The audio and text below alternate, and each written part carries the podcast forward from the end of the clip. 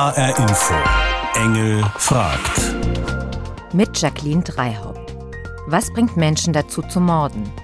Was muss vorgefallen sein, dass jemand gegen alle Regeln des sozialen Miteinanders verstößt? Oder sind solche Taten zutiefst menschlich? Ja, steckt vielleicht sogar ein Mörder in jedem von uns? Und damit auch in mir? Dieser so spannenden wie beunruhigenden Frage will ich mich heute stellen. Bei Engel fragt. Mord. Einen anderen Menschen töten. Das hört sich für mich erst einmal ganz weit weg an. Wie kann man so etwas machen? Wie wird jemand zum Mörder? Ich treffe Mike.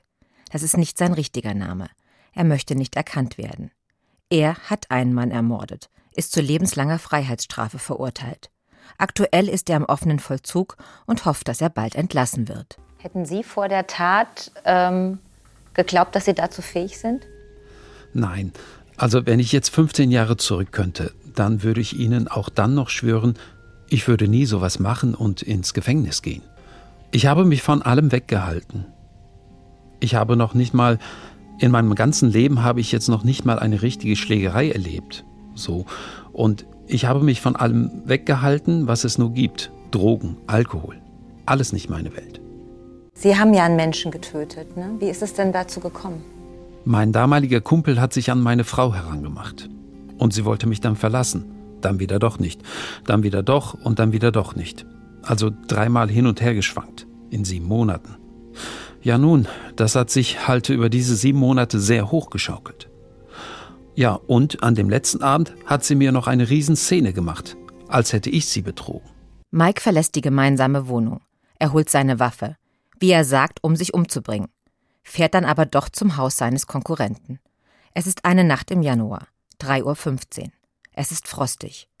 Mike sitzt im Auto vorm Haus, eine halbe Stunde. Dann ruft er den Liebhaber seiner Frau an, bittet ihn rauszukommen. Sie reden, lange, fast eine Stunde. Mike wendet sich ab, ist dabei zu gehen und dann fällt dieser Satz. Du hättest deine Frau besser befriedigen sollen, dann wäre sie nicht zu mir gekommen, um sich das zu holen. Mike dreht sich um zieht die Waffe und drückt ab. Viermal. Sie sind dann in Ihr Auto gestiegen und weggefahren. Wie ging es Ihnen in dem Moment? Das war irgendwie Ballast abwerfen auf der einen Seite. Und danach kam halt diese ganze Trauer, Enttäuschung von einem selbst und alles. Dieses ganze Gefühlswirrwarr kam dann. Der Verlust der Familie. Dann natürlich die Frage, warum habe ich das im Endeffekt getan? Das prasselte dann alles auf mich ein. Haben Sie eine Antwort auf die Frage, warum Sie das getan haben? Nein, es gibt keine Antwort. Es gibt keine befriedigende Antwort auf diese Frage, warum. Weil es gibt keinen vernünftigen Grund, mit dem ich Ihnen erklären kann, warum ich jetzt Ihr Kind oder Ihren Mann getötet habe. Das gibt es einfach nicht. Aber vielleicht anders gefragt, was hat Sie denn dazu getrieben? Also vielleicht können Sie mir das noch mal ein bisschen erklären. Ich sage immer falscher Egoismus, weil ich bin ja damals noch rumgelaufen und ich habe gesagt, ich schaffe alles. Ja, und ich wurde eines Besseren belehrt, dass ich es nicht schaffe oder es nicht geschafft habe, mit dieser Situation umzugehen. Die größte Angst, die mich getrieben hat, war der Verlust der Familie. Das habe ich nur davon schwimmen sehen. Und egal was, egal wer was zu mir gesagt hat, ich war da in meinem Film, in meinem Tunnel und habe die nur reden lassen. Und das prallt an mir ab. Diese guten Ratschläge, die ja kommen. Es ist vorbei, akzeptiere es und sowas alles. Jetzt haben Sie aber Ihre Familie auch irgendwie verloren, oder? Die habe ich verloren, ja, über die ganzen Jahre. Ein geringer Teil ist noch geblieben. Wann haben Sie das überhaupt realisiert, dass Sie Menschen das Leben genommen haben? Wann realisiert man das richtig? Irgendwann so nach dem ersten Jahr, weil irgendwie muss es ja weitergehen und verstecken konnte ich mich ja nicht. Okay, gut, ich war weggeschlossen, aber da drin gibt es ja auch genügend Leute und da kann man sich nicht verstecken. Und man musste sich ja damit auseinandersetzen. Was hat man seiner Familie angetan, der Familie des Opfers? Das kam alles dann noch ein bisschen später. Denken Sie viel an Ihr Opfer? Das springt kreuz und quer über den Tag verteilt, springt das immer wieder in den Kopf hinein. Aber man kann nicht permanent daran denken, sonst würde man ja gar nichts anderes mehr hinkriegen. Aber der Gedanke kommt immer mal wieder. Ob für eine Sekunde, für zehn Sekunden, das spielt keine Rolle. Aber der kommt immer wieder, ist präsent. Es gibt manche Szenen, die sieht man im Film, da wird das sofort wieder wachgerufen. Oder die man im Alltag draußen erlebt. Es wird sofort wieder wachgerufen. Wie gehen Sie denn mit der, mit der Schuld um? Das ist eine gute Frage. Wie soll man damit umgehen? Man muss irgendwie damit leben, sich trotzdem noch im Spiegel angucken können, was ich zum Beispiel für das erste Jahr überhaupt nicht konnte, weil ich mich selber nicht mehr erkannt hatte. Und immer noch nicht begriffen habe, dass ich es getan habe. Das ist heute nicht besser als wie vor 15 Jahren. Haben Sie sich auch mal bei den Angehörigen gemeldet von Ihrem Opfer? Nein. Was soll ich denen sagen? Was? Was die hören wollen, kann ich denen nicht sagen. Weil die wollen das gar nicht hören. Wer will das hören?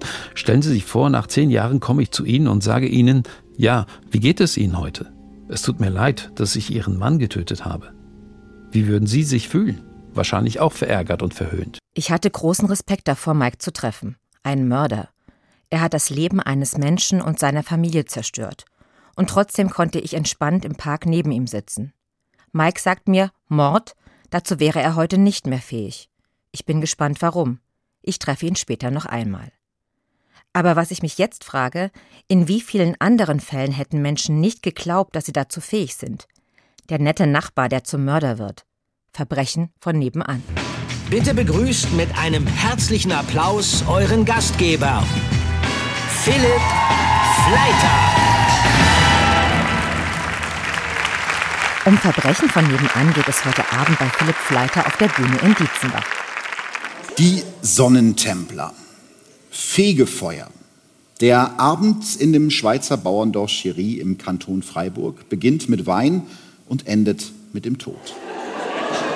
Alle hier wollen reale Verbrechen hören. Aber warum? Weil sie glauben, dass sie nicht dazu fähig sind? Oder gerade doch? Was ist das Faszinierende daran für Sie?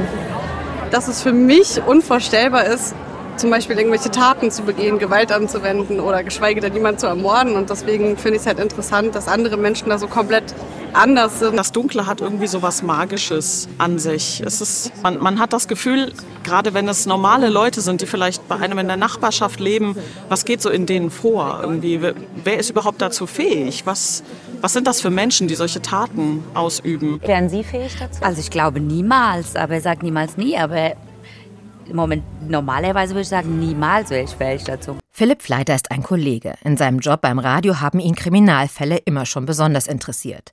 Dort hat er seine Leidenschaft für Mord und menschliche Abgründe entdeckt. Jetzt ist es ein Vollzeitjob. Sein Podcast hat 2,5 Millionen Klicks pro Folge. Aber warum müssen es eigentlich echte Verbrechen sein?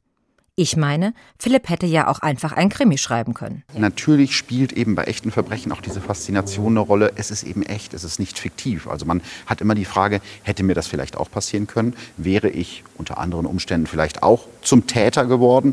Und das ist, glaube ich, das, was das nochmal gegenüber fiktionaler Unterhaltung noch ein bisschen spannender macht. Also so ein bisschen auch der voyeuristische Blick in die Abgründe des Bösen? Durchaus. Also ich glaube schon, dass Voyeurismus bei vielen Leuten, die sich dafür faszinieren, eine, eine große Rolle spielt. Es ist halt immer die Frage, wie weit man geht. Also ich würde zum Beispiel nie in den Schilderungen der Fälle zu blutig sein. Aber natürlich ist es auch so ein bisschen Neugierde und man guckt ja auch immer in andere Leben rein. Was hat der gemacht? Wie ist der zur Schule gegangen? Wie waren die Eltern? Also es ist, glaube ich, wirklich auch so eine, so eine Neugierde, die die Leute da antreibt. Außerdem glaube ich, die Faszination entsteht auch durch dieses Gefühl. Sowas könnte mir selbst ja nie passieren. Also das Schauen aus einer sicheren Distanz. Ich glaube, es ist einfach menschlich. Das ist ja jetzt keine neue Entwicklung, auch wenn jetzt True Crime natürlich einen Hype erlebt hat in den letzten Jahren. Aber das hat es ja immer schon gegeben. Also im Mittelalter sind die Leute schon auf die Marktplätze gelaufen, um sich Hinrichtungen anzugucken. Das heißt so, das Böse und die Auseinandersetzung damit, das hat die Leute immer schon fasziniert. Ich glaube, das ist was zutiefst Menschliches. Die Frage, mit der ich heute unterwegs bin, ist ja, Mord wäre ich fähig dazu. Hand aufs Herz. Wäre Philipp Fleiter fähig zu einem Mord? Also ich wäre auf jeden Fall in der Lage, denke ich, einen anderen Menschen zu töten. Ob das dann Mord ist, ist eine andere Frage. Das müssen dann Gerichte beurteilen. Aber ich vermute fast, dass jeder in der Lage wäre, in einer Notsituation, in einer speziellen Situation einen anderen Menschen zu töten. Also ich glaube, das kann keiner ganz von sich wegschieben. Die JVA in Butzbach. Ein Gefängnis mit einer besonders hohen Sicherheitsstufe. Hinter diesen Mauern sitzen die schweren Fälle. Der Anteil lebenslänglich Verurteilter ist hoch. Auch Mike, den ich vorhin kennengelernt habe, saß hier ein. Und hier arbeitet Julia Held. Sie ist Gefängnisseelsorgerin. Und das schon seit sieben Jahren. Wie ist es, wenn man fast täglich mit Mördern und Totschlägern zu tun hat? Schauen Sie True Crime? Hören Sie sich Nee. sowas an? Nee, ich, also nee, ich kann es nicht ertragen, ehrlich gesagt. Aber wenn ich mir angucke, wie, wie ähm, beliebt diese Real Crime Podcasts sind und wer die alle hört, und ähm, dann frage ich mich immer, woher kommt denn die, diese, das ist ja, ist ja interessant, dass Menschen das sehr interessant finden, wie es zu Gewaltdelikten gekommen ist. Und ich kann mir das einerseits so erklären, dass es sowas ähm, Fernes von uns ist, dass wir das spannend finden und andererseits aber trotzdem so ein Gefühl dafür da ist, dass man das nie ausschließen kann. Jenseits der Gefängnismauern, da hat man natürlich auch Bilder und also ich glaube jetzt mal so, äh, dass man da auch nicht so wirklich was mit, den, mit diesen Menschen zu tun haben will. Ne? Die allermeisten von diesen Männern, die wir hier haben, werden ja auch wieder rauskommen. Und die werden in der Nachbarschaft von irgendjemand leben und ähm, das ist auch gut so. Und ähm, ich denke, das ist halt auch unser Auftrag, dass das wieder möglich ist. Ja? Dass ähm, alle die, die das wollen, auch wieder ein normales Leben führen können, weil die Strafe ist dann irgendwann auch abgesessen. Die wird nicht wieder gut, ja? aber ähm, die ist dann irgendwann halt fertig. Und dann muss es ja irgendwie weitergehen. Dann muss es auch sicher weitergehen. Für die Männer, aber auch für die Gesellschaft draußen. Hätten Sie die denn gerne in Ihrer Nachbarschaft? Kommt drauf an, wen. Ja, ähm, ich, mein, Nachbarn kann man sich nie aussuchen, aber es würde mich jetzt nicht belasten, äh, wenn der eine oder andere lebenslängliche bei mir in der Nachbarschaft wohnen würde. Das sind keine Menschen, von denen ich erwarten würde, dass sie mir jetzt was tun. Wow, keine Ahnung, ob ich da so entspannt wäre. Andererseits habe ich bisher nur einen Mörder kennengelernt, Mike. Julia Held sagt, die Dimension, was es heißt, jemanden umzubringen, können wir gar nicht erfassen. Und auch nicht, was es bedeutet, mit diesem eigenen Bösen, dem Abgrund in sich umzugehen. Weil fast alle von diesen Männern vielleicht drei Minuten vor der Tat noch gesagt hätten, sowas würde ich nie machen. Und das auch gemeint haben, also ähm, gedacht haben. Ihnen, ihnen wird das nie passieren, dass sie jemandem das Leben nehmen. Und das ist die Schleife, über die viele nachdenken. Ja? Über, über, wer bin ich eigentlich? Wer war ich vorher? Wer will ich sein? Und wie kriege ich das zusammen? Das Thema ist ja Mord. Wäre ich fähig dazu? Was wäre, wäre Ihre Antwort darauf? Also ich würde nicht mehr, nach dem, was ich hier an Geschichten gehört habe, ähm, behaupten, dass jemand das über sich jemals zu 100 Prozent sagen kann. Wenn ich von vielen Männern, denen das die eine solche Tat begangen haben, es ist ja auch nicht passiert, das trivialisiert es ja auch, also so eine Tat begangen haben, höre. Sie hätten damit nicht gerechnet und das ist auch in dem Leben abzulesen, dass das nicht strack darauf zugelaufen ist, dann kann ich ja über mich selbst nicht mehr sagen, dass ich das für mich ausschließen kann. Den Gedanken weitergesponnen, Sie gehen auch davon aus, dass das Böse sozusagen in jedem von uns ist? Also ich glaube ja nicht an die Personifizierung von dem Guten und dem Bösen.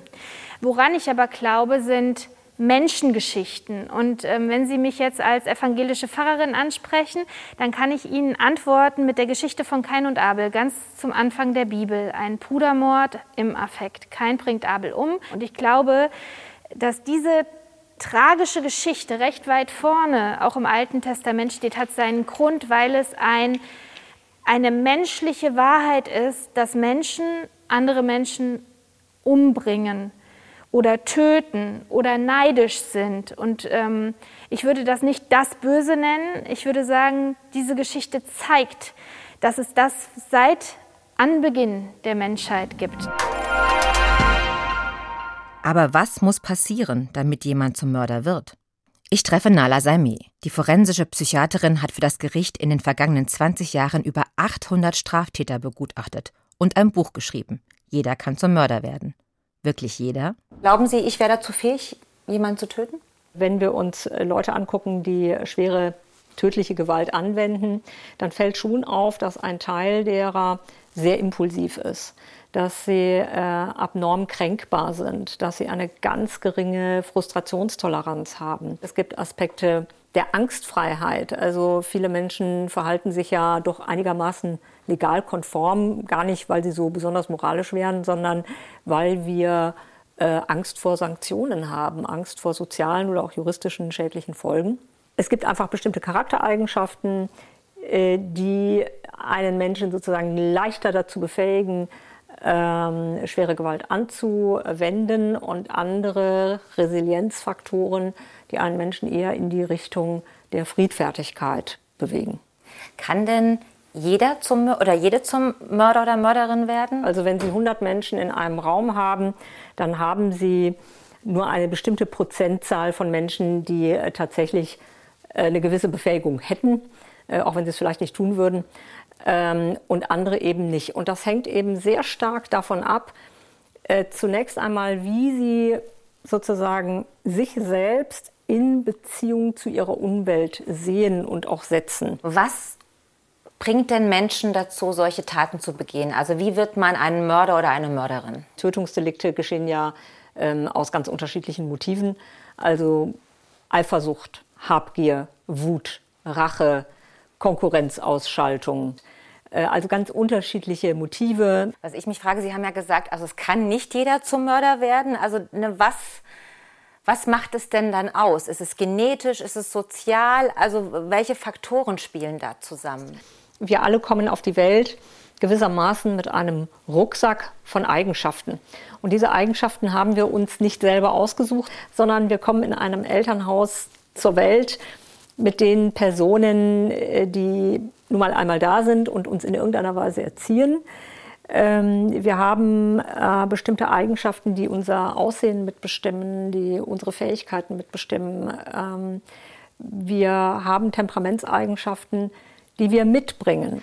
Und von daher ist es eine, eine ganz komplexe Gemengelage, wie wir zu der Person werden, die wir sind. Kann ich dann sagen, okay, ich kann ja eh nichts dafür, ne? also äh, es ist jetzt alles so gegeben, wie es ist und ich bin halt so, wie ich bin und das, das ist halt meine Persönlichkeit. Gut, das ist natürlich Unfug, äh, sondern äh, es ist ja nun mal in jeder Gesellschaft so, dass wir zwar uns nicht äh, komplett nach dem Bestellkatalog selbst aussuchen, wie wir sind, aber dass wir die Verantwortung für unser So-Sein haben. Äh, das ist ja die Grundlage jedes bürgerlichen Zusammenlebens, dass man die Verantwortung für das eigene So-Sein trägt.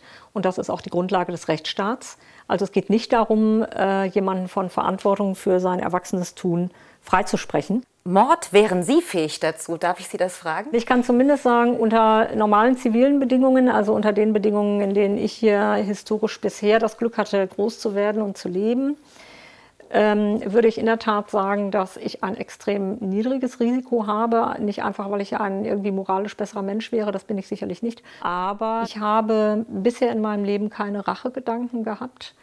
Ähm, ich bin sehr wenig kränkbar. Und das sind zumindest schon mal ähm, einfach Faktoren, die die Schwelle höher legen. Ich kann Ihnen aber nicht sagen, zu was ich fähig wäre, in einer anderen historischen Situation, wenn wir uns mal zurückversetzen in äh, zum Beispiel Situationen des, des Dritten Reiches mit ähm, ethisch-moralischen absoluten Ausnahmesituationen, dann kann ich Ihnen das nicht sagen. Das kann ich für mich auch nicht sagen. Nach dem Holocaust haben sich viele gefragt, wie konnten Menschen anderen solches Leid antun? Wie werden aus normalen Bürgern Mörder und Folterknechte? Welche Rolle spielt dabei Gehorsam gegenüber Autoritäten? Das will auch der US-amerikanische Psychologe Stanley Milgram in einem Experiment herausfinden. Der Versuch wird danach in vielen Ländern wiederholt, auch in Deutschland. So, wer will zuerst? Beim Milgram-Experiment gibt es einen Versuchsleiter, einen Schüler und einen Lehrer. Lehrer.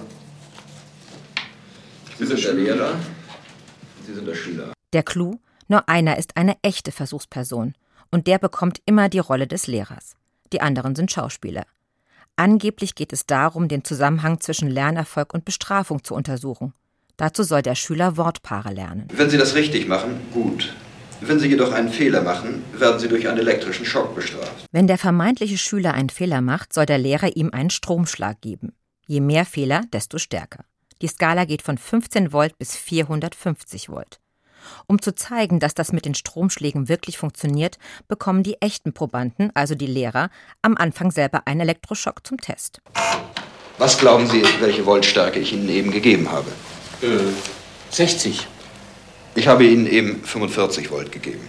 Dann beginnt das Experiment. Kühlwasser, Kühlhöhle. Falsch. 195. Oh, ich höre jetzt auf! Das geht nicht mehr auf! Richtige Antwort ist Kühlhöhle. Falsche Antwort des Schülers, der Lehrer bestraft ihn mit einem Elektroschock. Der Großteil der Versuchsperson verteilt diese, bis der vermeintliche Schüler im Nebenraum zunächst vor Schmerzen brüllt und dann plötzlich, aber dauerhaft verstummt. Falls der Versuchsperson Zweifel kommen, erhöht der vermeintliche Versuchsleiter den Druck. Sie können das Geld wieder haben, Sie können das wieder machen. Das geht hier nicht um Geld, es geht hier darum, dass Sie durch Ihre Mithilfe an dem Gelingen eines Experiments mithelfen. Um nichts anderes. Also setzen Sie sich hin und machen Sie weiter. Und er macht weiter. Die erschreckende Bilanz des Milgram-Experiments 62,5 Prozent der Versuchspersonen gegen bis 450 Volt. Ganz normale Menschen können entsetzliche Taten begehen und brauchen nicht böse oder verrückt zu sein, sondern es hängt auch vom Kontext ab. Heute sind solche Experimente aus ethischen Gründen aber nicht mehr möglich. Auch gibt es Kritik am grundsätzlichen Aufbau des Versuchs. Trotzdem, mich macht das Ergebnis sehr betroffen. Was schlummert alles in uns? Sind wir doch von Grund auf böse? Professorin Annette Dufner ist Philosophin.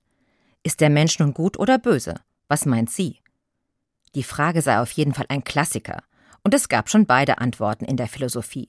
Wir sind böse, fand zum Beispiel Thomas Hobbes. Er hat sich vorgestellt, wie die Menschen sich wohl verhalten würden, wenn sie in einer Art ähm, natürlichem Urzustand ohne staatliche Gewalt leben würden und hat die Auffassung vertreten, dass in einem solchen Zustand immer ein latenter Krieg aller gegen alle herrschen würde und wir uns immer gegenseitig an die Gurgel gehen würden. Und dann gibt es historisch auch noch andere Positionen, zum Beispiel, dass wir von Natur aus empathiefähig sind, dass wir Mitgefühl empfinden mit anderen Menschen und dass das auch die Grundlage moralischen oder guten Verhaltens ähm, wäre. Was spricht denn äh, dafür äh, aus Ihrer Sicht, dass wir doch im Grunde gut sind? Die Menschen schließen ja beispielsweise Freundschaften, ähm, teils über lange Jahre, auch wenn diese Freundschaften nicht äh, im gegenseitigen Interesse sind oder wenn das keine Nutzengemeinschaften sind. Und was ich noch besonders eindrücklich finde, ist, dass ich mir nicht vorstellen kann, dass sich irgendjemand in, ähm, in diesem Urzustand von Thomas Hobbes, in einem Krieg aller gegen alle, freiwillig fortpflanzen würde. Die Menschen äh, bilden doch Familien, äh, bekommen Kinder und ähm, opfern sich auch für ihre Kinder. Äh, würde das irgendjemand wirklich tun, äh, wenn der Mensch von Natur aus böse wäre? Ich kann es mir nicht vorstellen. Wenn ich Sie richtig verstanden habe, glauben Sie ja an das Gute in uns, im Menschen. Wie erklären Sie sich als Philosophin denn dann das Böse? Ist das dann so eine Art Betriebsunfall? Die Idee ist ja die, dass wir im Allgemeinen eigeninteressiert handeln. Das gilt im Allgemeinen auch als klug. Ähm, wenn ich Durst habe, ist es klug, ähm, zum Wasser zu gehen und etwas zu trinken. Ähm, da sind Klugheit und Eigeninteresse überlappend und völlig unproblematisch. Aber wenn nur eine begrenzte Menge Wasser da ist und wir beide haben Durst, dann tritt eben ein Interessenskonflikt auf, wenn wir uns beide eigeninteressiert verhalten. Und das könnte sozusagen die Quelle des Problems sein. Vielleicht äh, triggert das manchmal äh, das Schlechte im Menschen. Kann jeder zum Mörder oder zur Mörderin werden? Was glauben Sie? Wir können das wahrscheinlich nicht mit Sicherheit wissen, aber wir sollten schon aus Vorsichtsgründen davon ausgehen, dass es möglich wäre. Und das, ähm, das generiert dann auch so eine moralische Pflicht, die wir haben, äh, uns selbst, zumindest sofern wir das können, als erwachsene Menschen, nicht in Situationen zu bringen, auch die gesellschaftlichen Verhältnisse nicht so werden zu lassen, ähm, dass diese Tendenzen in uns hervortreten. Mein Thema ist ja Mord. Wäre ich fähig dazu? Ähm, frage ich Sie jetzt. Mord, wären Sie fähig dazu? Ach, das habe ich befürchtet, dass Sie mich das fragen. Ähm, ich glaube, dass man, dass solche Fälle uns alle dazu aufrufen, kritisch mit uns selbst umzugehen und sozusagen den eigenen Wolf in sich selbst ähm, für eine reale Möglichkeit zu halten und dann entsprechend auch einzugrenzen. Es, es könnte sein. Einen anderen Menschen töten. Erfahren, dass der Wolf in einem real ist, das hat Mike schon. Er hat den Mann ermordet, der ein Verhältnis mit seiner Frau hatte und verbüßt eine Freiheitsstrafe von mindestens 15 Jahren. Hat er sich und die eigenen Abgründe heute im Griff? Was würden Sie denn heute sagen? Könnte Ihnen das nochmal passieren? Nein, weil ich weiß, dass ich meine Familie nicht verliere. Ich würde einfach sagen, entweder packe ich dann meine Koffer oder, wenn es meine Wohnung ist, packen wir ihre Koffer. Und dann wird sie gegangen ob jetzt ich oder sie. Gut, das ist jetzt diese eine Beziehungssituation, aber glauben Sie, wenn es eine andere Situation gäbe, da wären Sie sicher, dass Ihnen das nicht wieder passiert? Ja, das wäre ich. Selbst wenn jetzt ein Kind von mir getötet worden wäre, müsste ich sehr lange und reiflich überlegen, ob ich da hingehen würde und würde ihn auch einfach nur töten. Und außerdem hätte ich ja dann nichts gelernt. Also deswegen kann ich von mir aus heute sagen, ich fühle mich stark genug, mit sowas umzugehen. Und sollte ich da hineinkommen, dann habe ich auch kein Problem, mir erstmal therapeutische Hilfe zu holen. Weil das war damals auch mein größter Fehler. Ich finde es ja bemerkenswert, dass Sie sagen, Sie sind sich ganz sicher, dass Ihnen das nicht mehr passieren kann. Vielleicht zu 99 Prozent, kann ich mir sicher sein. Was ist denn an Ihnen als Mensch jetzt anders? Naja, ich konnte mich entwickeln. Aber bitte nicht lachen. Das hat meine Therapeutin mal zu mir gesagt. Ich hatte damals nicht die Werkzeuge. Und jetzt holen Sie sich die Werkzeuge. Ich fand es damals komisch. Ich finde es heute noch komisch, diese Ausdrucksweise. Aber das trifft irgendwie auch den Nagel auf den Kopf. Man kann aus dieser Situation, bevor man sich da wieder so reinbringen lässt, man kann auch rausgehen, indem man einfach sagt, alles klar, okay, ich gehe. Man beendet diese gefährliche Situation, bevor sie überhaupt eskaliert. Was sind denn Ihre Ziele? Also wo, wo geht es denn für Sie jetzt hin? Naja, Ziele. Ein Ziel habe ich schon mal geschafft. Ich bin wieder ganz normal im Arbeitsleben und arbeite. Das zweite Ziel ist eine Wohnung. Und das dritte Ziel ist dann die Entlassung. Und ansonsten keine weiteren Ziele. Einfach wieder ein ganz normales Leben leben. Mord bzw. einen anderen Menschen töten, so wie Mike das getan hat. Das war für mich bisher ganz weit weg. Wie kann man so etwas machen? Unvorstellbar. Und jetzt? Mord? Wäre ich fähig dazu? Am liebsten würde ich sagen nein, aber ausschließen kann ich es, nach dem, was ich alles gehört habe, auch für mich nicht mehr. Vielleicht gibt es diese eine Situation, die auch mich dazu bringen würde. Vielleicht gibt es die für jeden. Daraus erwächst aber auch eine Verantwortung, achtsam zu sein, dass es nicht so weit kommt.